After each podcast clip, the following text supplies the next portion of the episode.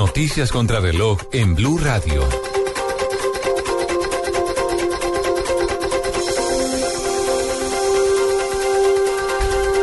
Desde la tarde 31 minutos actualizamos las noticias en Blue Radio. El ministro de Comercio, Industria y Turismo, Sergio Díaz Granados, acaba de anunciar que el gobierno prohibirá la comercialización en Colombia de las imitaciones de los sombreros vuelteados, cualquiera sea su procedencia. Esto ante la polémica del ingreso de este tipo de sombreros fabricados en la China.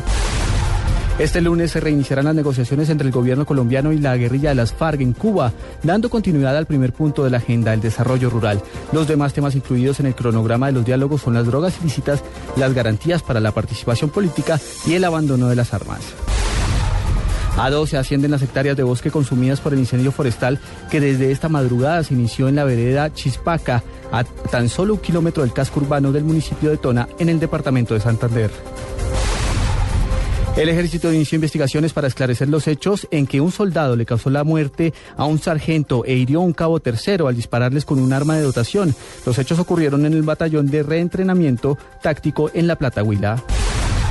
En noticias internacionales, varias protestas violentas tuvieron lugar hoy en puntos de Irlanda del Norte en respuesta a la decisión del ayuntamiento de Belfast de ordenar eh, de ondear la bandera británica solo los días señalados. La policía norirlandesa fue atacada con bombas de petróleo, pertardos y piedras.